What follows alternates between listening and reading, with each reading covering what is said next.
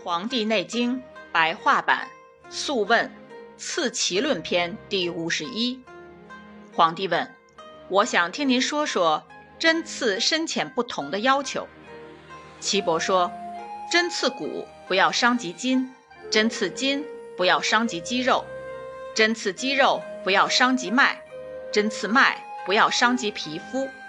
也就是说，应深刺时则不能浅刺。”针刺皮肤不要伤及肌肉，针刺肌肉不要伤及筋，针刺筋不要伤及骨。也就是说，应浅刺时则不能深刺。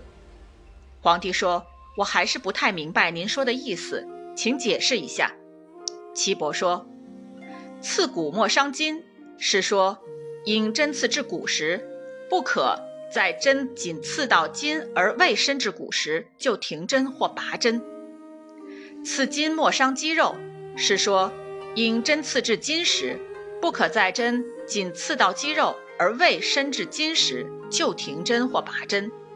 刺肌肉莫伤脉，是说，应针刺至肌肉时，不可在针仅刺到脉而未深及肌肉时就停针或拔针。